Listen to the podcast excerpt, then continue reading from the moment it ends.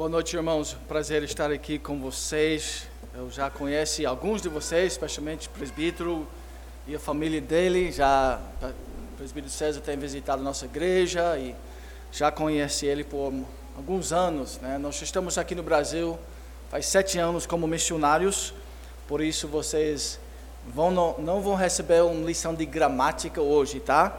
Não, não houve nada que, que eu vou falar em termos da gramática, não. Irmãos, eu queria abrir nossa palavra de Deus para Gênesis capítulo 1, 26.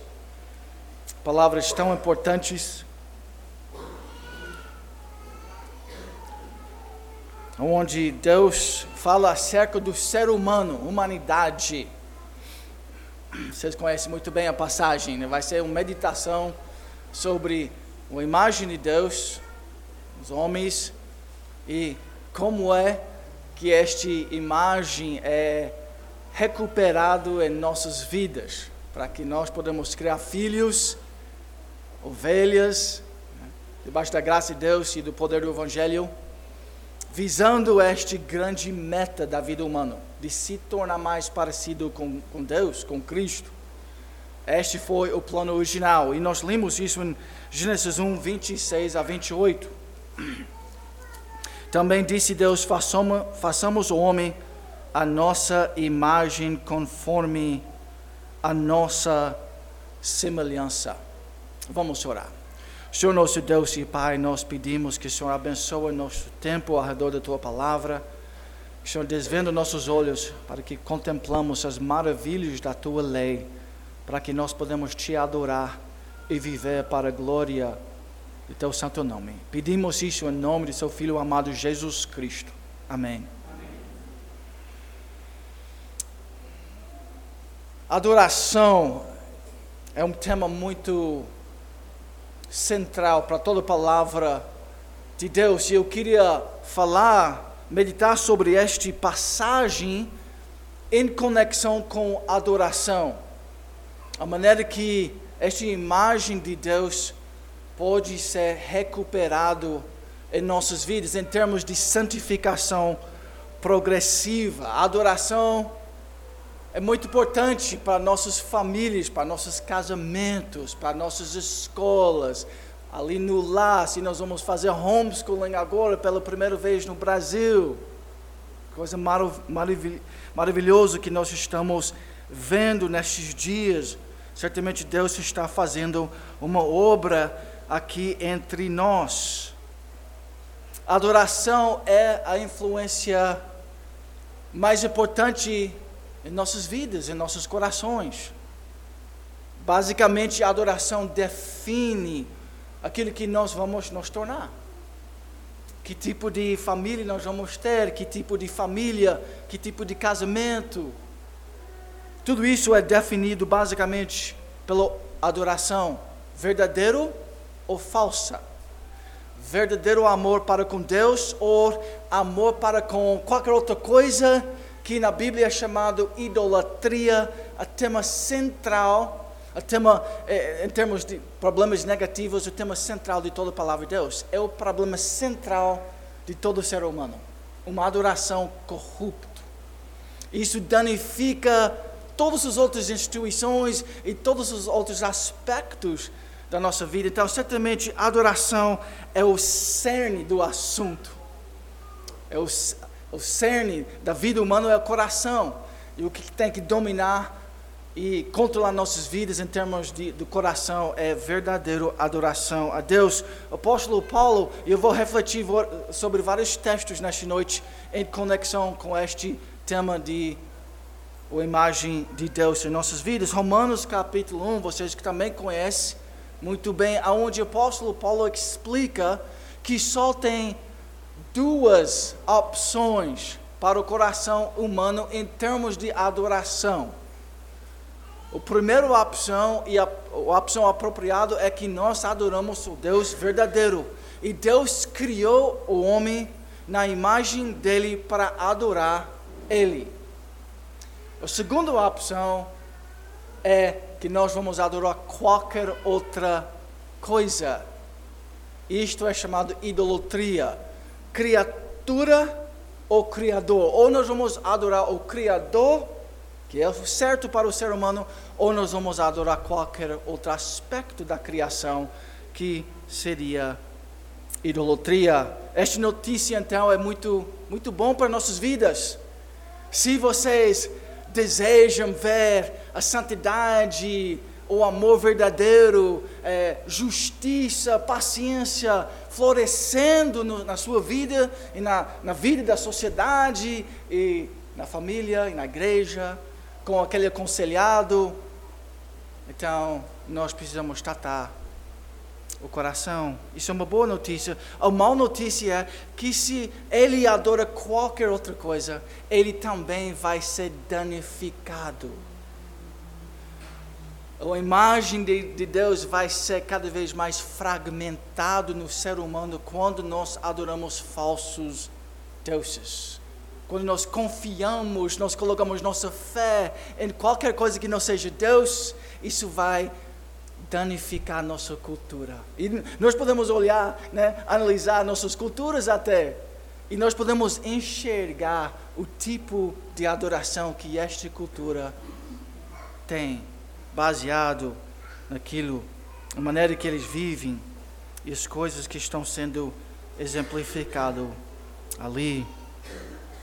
Vamos então examinar se isso realmente é bíblico vocês sabem muito bem passagens como Isaías capítulo 6, que explica que Deus é três vezes santo. Ele é perfeito, infinitamente perfeito em todos os atributos dele. E ele, no início da revelação bíblica, ele fala, eu, Deus fala assim: Eu tenho uma ideia. Nós vamos criar o universo e nós vamos criar homem. Mas homem nós vamos criar em nossa imagem e semelhança. Então, ele criou o homem, um ser capaz de refletir uma imagem. Inescapavelmente, todos nós então, nós vamos refletir uma imagem. Uma imagem que reflete a Deus ou uma imagem desfigurada. no 30, uh, eh, versículo 31 daquele primeiro capítulo da palavra de Deus, depois de ter criado o homem na imagem dele, Deus declarou sobre tudo que ele criou. É tudo muito bom. Então, Deus aqui está definindo para nós a meta da vida humana. O que é bom para o ser humano é isso que aconteceu aqui no início da revelação bíblica. Deus criou o homem na imagem dele, e isso define para nós a meta perfeita para a vida humana. Isso é um privilégio imenso para ter esta visão guiando nossos corações e nossa visão de, de tantas coisas. Educação, o que nós queremos formar ali, naquela pessoa, a imagem de Deus ali com o nosso discípulo, discípulo na discipulado, o que nós queremos ver nele crescendo cada vez? A imagem de Cristo. O que nós queremos, assim, com uh, nossas ovelhas aqui na igreja e, e em todas as áreas da vida humana? Nós desejamos ver a imagem de Deus, a imagem de Cristo sendo recuperado na vida destas pessoas. Ali no início, Adão e Eva, eles tinham comunhão real com Deus, eles andavam com Deus, eles amavam a Deus em primeiro lugar. Eles eram chamados, eles eram pequenos reis, né? Sacerdotes, profetas e reis de Deus ali na terra. Que ideia excelente. Que, que privilégio de verdadeiramente conhecer a meta para a vida humana. Irmãos, sem esta revelação bíblica, nós não sabemos qual é a meta da vida humana. A meta de nossa educação vai ser uma escuridão último análise.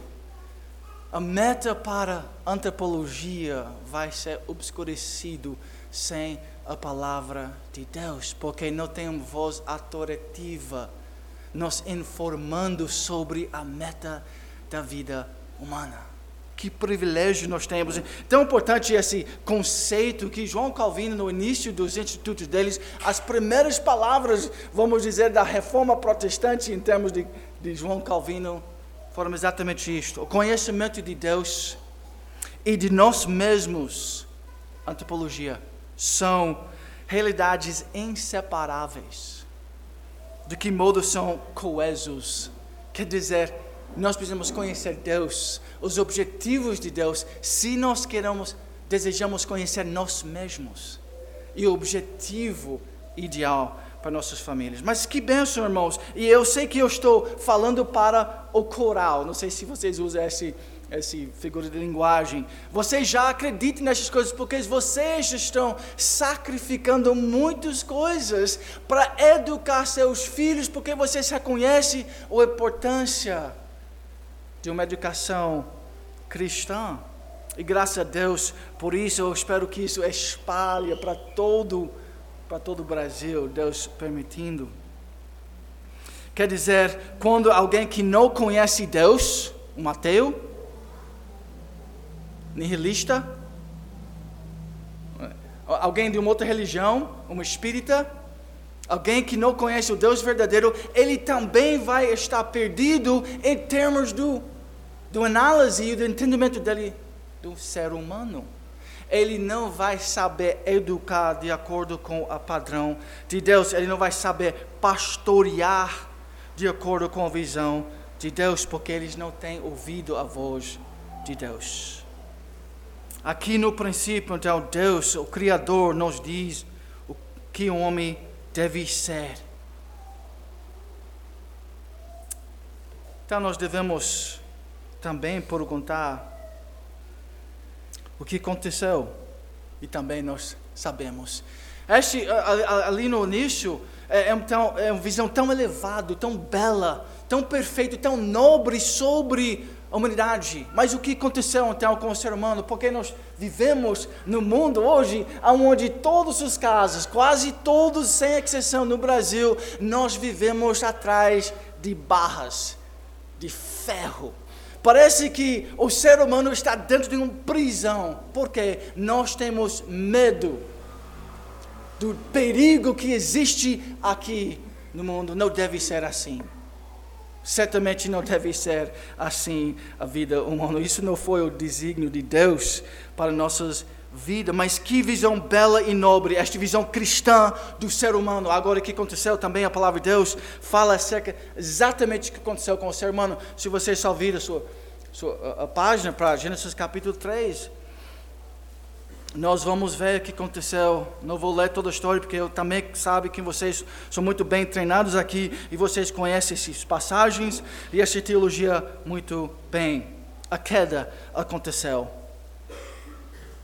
Agora eu queria destacar eh, para vocês, eu queria que vocês enxergassem nesta noite que o problema da queda foi um problema espiritual, foi um problema de uma adoração quebrada. Quer dizer, este é o problema central de todos os homens ao redor do universo. O problema central do ser humano é que ele tem uma adoração quebrada. Ele se tornou idólatra e as consequências desta idolatria eles são drásticas e eles atingem cada área de nossas vidas. Então eu vou ler mais uma vez a passagem sobre a queda de Gênesis 3, mas a serpente mais sagaz que todos os animais selváticos que o Senhor Deus tinha feito, disse à mulher: É assim que Deus disse: Não comereis de toda árvore do jardim? Ele agora está questionando a voz de Deus, a voz atorativa sobre o universo. Uma criatura está questionando o poder e a benignidade e a confiabilidade da voz de Deus. Agora, qual é a resposta triste do ser humano? Vendo, em versículo 6, vendo a mulher que a árvore era boa para se comer. Deus está dizendo não, mas na minha própria análise, no meu raciocínio, eu vou começar a pensar independente de Deus. Eu não preciso de Deus para fazer decisões para a minha vida. Vendo a mulher, que a árvore era boa para se comer, agradável aos olhos e árvore desejável para dar entendimento. Tomou-lhe de fruto e comeu, e deu também ao marido, ele comeu. Esta é a, a tentação, né, para o ser humano, de se tornar divino na sua própria capacidade de guiar a sua vida e faz fazendo decisões de acordo com sua própria cabeça. É egolatria, não é isso? É um tipo de idolatria. Eu vou confiar em mim mesmo, eu posso viver e fazer decisões longe e independente de Deus. E eles foram lançados para fora da presença de Deus e a comunhão com Deus estava quebrada. E por causa desta comunhão com Deus quebrada, o homem também se tornou quebrada. Hoje nós vamos tomar de novo a Santa Ceia, comunhão com Deus restaurado em Cristo. Que maravilha é este momento onde nós estamos relembrando que tudo vai dar certo. Nós temos paz com Deus de novo através de Cristo, mas neste momento, isto explica para nós nossos problemas os problemas ali no lar, no meu casamento, com meus filhos, aqui na cultura, em nosso sistema educacional. Qual é o problema? Problema central, pelo menos, é que o homem se tornou idólatra. Ele começou a, a, a ter fé nele mesmo. Ele entregou o próprio coração para as coisas criadas. O homem ele reverencia muitas coisas. Muitas vezes nós reverenciamos homens em primeiro lugar acima de Deus. Isso é chamado o temor dos homens. Isso impacta grandemente a vida de nossos filhos. Eles estão sendo impactados e eles estão sendo convidados diariamente para também acreditar na criatura e colocar a fé deles em tantas coisas: dinheiro, fama, esporte Certamente meu coraçãozinho, como criança, eu cresci nos Estados Unidos e ali o esporte não era futebol, ali o esporte era basquete e outros esportes. E meu coraçãozinho foi atrás de esporte. Porque assim, sem eu perceber o que estava entrando no meu coração, era esta ideia que através de esporte eu vou conseguir ser alguém, eu vou ganhar fama e respeito de quem? Dos homens. Então, meu coração, mas nem o pastor estava assim me orientando e me dizendo é, e me alertando sobre isso. Infelizmente, quer dizer, até dentro da igreja nós temos perdido um pouco da clareza nessas áreas. E muitos de nossos filhos e muitos de, de, dos adultos, nós estamos sendo atraídos pelas coisas deste mundo passageiro. Agora, eu consegui jogar basquete. Eu joguei profissionalmente aqui no Brasil. Estava jogando ali no Rio de Janeiro, estava jogando no Flamengo. E ali, Deus me orientou melhor. Filho, para de colocar seus desejos, seu amor total nesta coisa passageira chamado basquete, fama, dinheiro, riqueza, tudo que está envolvido com isso. Porque, filho, isso é tudo passageiro. Deixa eu te mostrar joelho rompeu. Ah, que lição maravilhoso de nosso Deus. Tentando corrigir nosso coração que tem uma tendência a amar as coisas deste mundo. E Ele está dizendo para nós: olha para mim. Colocar sua visão de vida, uh, seu amor, sua adoração em mim. E nada vai poder te separar do amor de Deus. Ali sim, filho, você vai ter uma firmeza, mas coloca sua vida em homem, marido, filhos, educação, qualquer coisa desta natureza, e certamente você vai ser desapontado porque você foi criado por alguma coisa muito maior. Você foi criado para adorar perante meu trono. É isso que Deus está dizendo, mas neste momento o homem se tornou idólatra.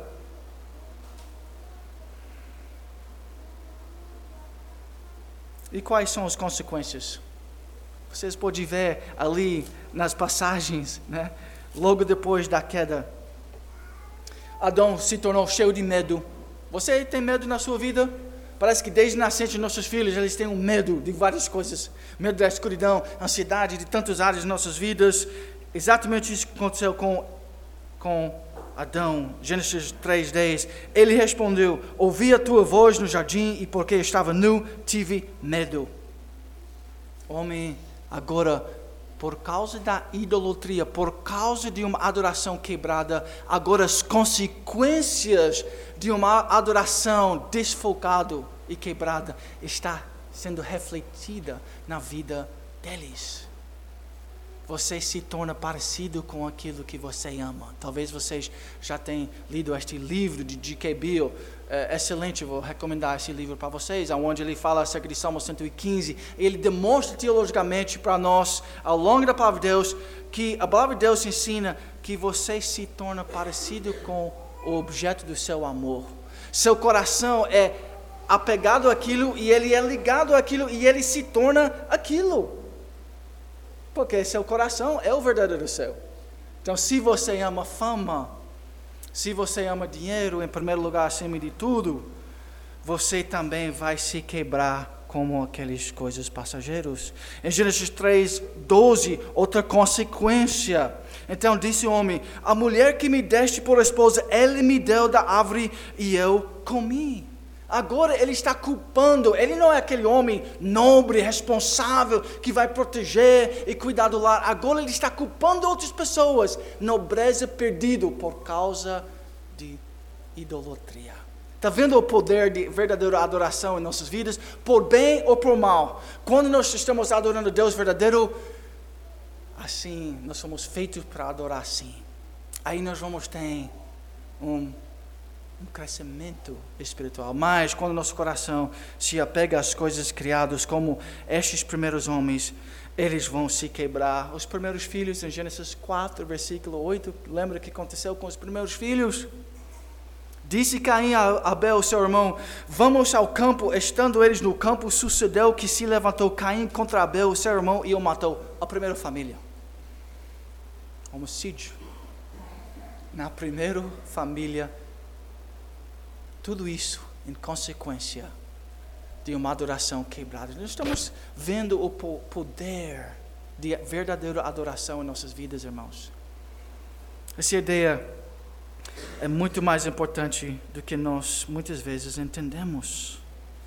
E a partir de Gênesis capítulo 4, você pode continuar lendo a história da humanidade ali, caos e a desordem na vida destes primeiros séculos da palavra de Deus. Consequência do pecado e o essência do pecado era idolatria, uma adoração quebrada. Torre de Babel chega logo depois, Noé, dilúvio, porque o homem se tornou tão corrupto. Ódio, guerras, pobreza generalizados, contendas, corrupção em nosso nosso governo, vício, aborto, ISIS, outras é, é, religiões extremas, fofocas, invejas, vazio, rebeldia, e nós podemos continuar com uma lista muito grande que define exatamente nossos problemas atuais. E o mesmo problema central atrás de tudo isso a Bíblia está nos ensinando. O homem, este homem criado um ser espiritual, agora esta espiritualidade está quebrada por causa da idolatria. E em consequência, o homem por completa está quebrado. Então, irmãos, isso também me ensina, eu espero que isso está ensinando a gente, que a única esperança para este mundo é o verdadeiro Evangelho. A igreja de Cristo, é só nós que podemos levar o remédio real para um mundo perdido. Então, este trabalho que nós estamos fazendo aqui nesta igreja local é de extrema importância, é essencial para esta cidade. Muitas vezes nós parecemos um bando tão pequeno, nós não temos forças, mas irmãos, por causa do nosso Deus, nós temos exatamente o que o mundo quebrado precisa. Nós podíamos, e eu não vou por causa de tempo, é, tentar comprovar isso muito mais. Eu podia analisar vários textos contigo. Talvez vocês lembrem a história de Moisés. Em Êxodo capítulo 34, ele foi chamado para subir ali no monte. E ele queria ver a Deus, ele queria estar perto de Deus, ele estava ouvindo a voz de Deus, ele estava ali com a palavra de Deus, ele estava na presença de Deus, e o coração dele desejava Deus, e qual era a consequência disso na vida de Moisés? Quando ele desce da monte, ele, ele está vibrando, né? o rosto dele está com, com luz. Ele estava com Deus, em comunhão com Deus, e ele se tornou mais parecido, ele refletia a imagem de Deus. Agora, o povo ali embaixo, eles estão reclamando, eles estão murmurando, eles estão distantes de Deus, eles estão inventando maneiras de adorar Deus, eles estão em pecado, em idolatria, eles criam aqueles bezerros de ouro, lembra? Vacas selvagens. E eles estão adorando perante estes vacas. E sabe qual é as palavras de Deus sobre aquele povo. Ele falou para eles em Êxodos 32. Ele falou para Moisés: Deus está vendo tudo isso, então disse o Senhor a Moisés: Vai, desce, porque o teu povo que fizeste sair do Egito se corrompeu e depressa se desviou do caminho que lhe havia eu ordenado, fez para si um bezerro fundido e o adorou e lhe sacrificou e diz: São estes, ó Israel, os teus deuses que te tiraram da terra do Egito. E o relato de Deus sobre isso. Disse mais o Senhor a Moisés: Tenho visto este povo e eis que é povo de dura cerviz. É um povo insubmisso no caráter deles, eles estão refletindo uma imagem.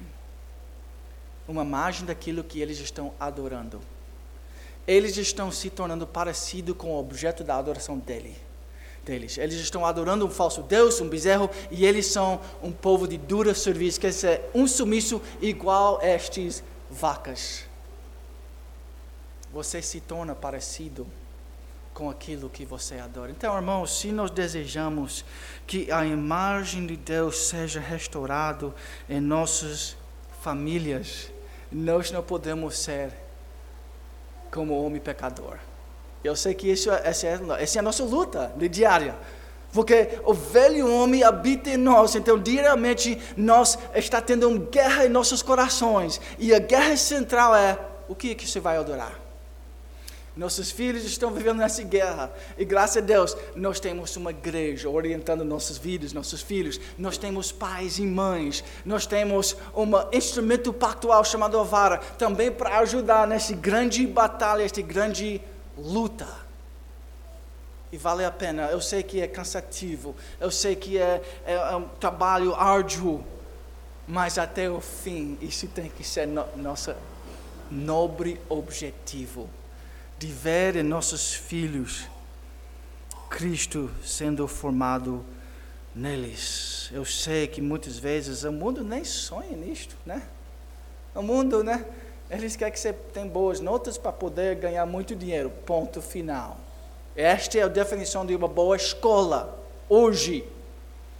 Nós temos políticos que foram instruídos nas melhores escolas do Brasil e eles têm roubado milhões, talvez bilhões de reais das pessoas. Quer dizer, educação, meramente educação por si mesmo, é a solução para o Brasil? Certamente não é. Mas uma educação cristã, onde Deus é exaltado, certamente é o caminho certo.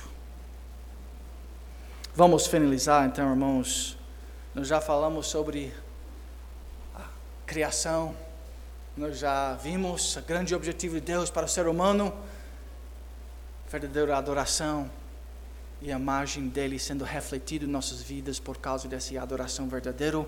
Nós vimos o problema central do ser humano, a queda, um problema espiritual, um problema de adoração desfocado, quebrada. Isso acabou com o ser humano. Todos os nossos problemas, em essência, são por causa deste problema. Qual é a nossa esperança? A restauração, a imagem de Deus restaurado em Cristo. Nós já temos lido no início da liturgia, Romanos 8, 29, porquanto aos que de antemão conheceu, também os predestinou para serem conformes à imagem do seu filho. Não mudou a história. Deus, na origem, ele criou um homem com esse nobre objetivo de espelhar a imagem dele. Agora, depois da queda, na restauração, o mesmo objetivo de Deus. A fim de que Cristo, ele, seja o primogênito entre muitos irmãos. Seja, pois, imitadores de Deus. Ensina a palavra de Deus. Adão, então, irmãos, foi chamado para refletir a imagem de Deus. Adão não conseguiu viver de acordo com este nobre objetivo. Eles foram expulsos do jardim por causa da sua idolatria. Israel é chamado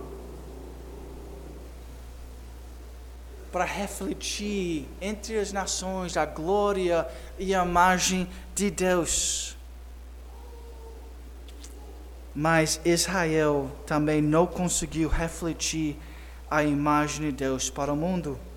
Israel é banido da presença de Deus, finalmente, no cativeiro babilônico. Moisés falhou. Os grandes heróis, né? Davi falhou.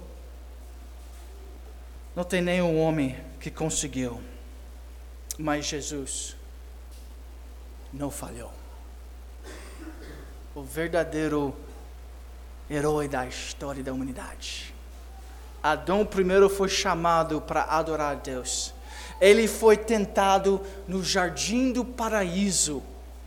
Jesus chega na terra. Ele é colocado no deserto por 40 dias e aquele mesmo tentador chega para ele para atrair o coração dele. Ele queria causar em Jesus uma falsa adoração, mas Jesus sempre respondeu com quê? Confiança na palavra de Deus e no Pai. E ele sempre escolheu viver para a glória de Deus. Jesus, homem verdadeiro, conseguiu a vitória final para nós.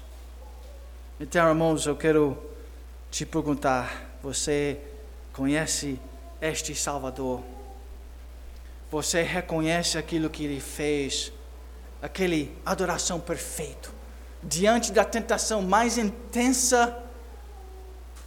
Ele negou aquilo que você nega diariamente, eh, viver para prazer, viver para seus, suas próprias coisas. Ele viveu para o Pai. E Ele fez isso em seu lugar. E Ele dá para você as roupas da justiça dele e a santidade dele cobre sua vida. E além disso, ele morreu.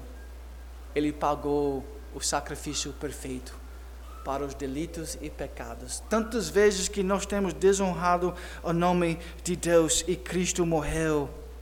Então, as palavras do Novo Testamento são estas: Se alguém está em Cristo, é nova criatura. As coisas antigas já passaram, eis que se fizeram novas.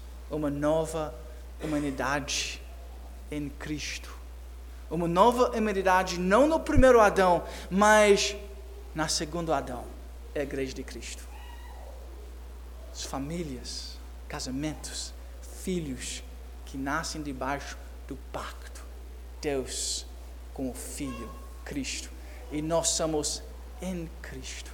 Então, todos os, os ideais perfeitos de Cristo também têm que nos orientar e ajudar ao longo de nossas vidas. Graças a Deus pelo Evangelho de Cristo e uma esperança. Por causa de toda a obra perfeita de Cristo, irmãos, vamos adorar este Deus perfeito.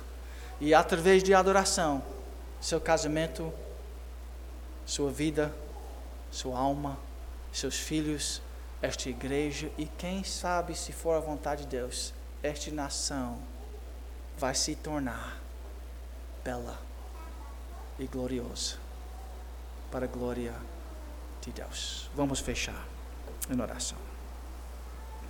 Senhor nosso Deus e Pai, nós somos gratos a Ti por Tua palavra, onde é revelado para nós as grandes verdades da vida, a palavra da vida, onde nós descobrimos nossa origem, nós descobrimos o problema central do ser humano e também nós descobrimos a maravilhosa solução da graça de um Deus santo que restaura uma humanidade quebrada por causa da idolatria. Obrigado por teu grande amor, obrigado por tua fidelidade. Em resposta a tudo isso que o Senhor tem feito, ajuda-nos a viver com este grande e nobre objetivo de espelhar a imagem de Deus aonde o Senhor coloca nossas vidas. Em nome de Jesus, aqui nós oramos. Amém.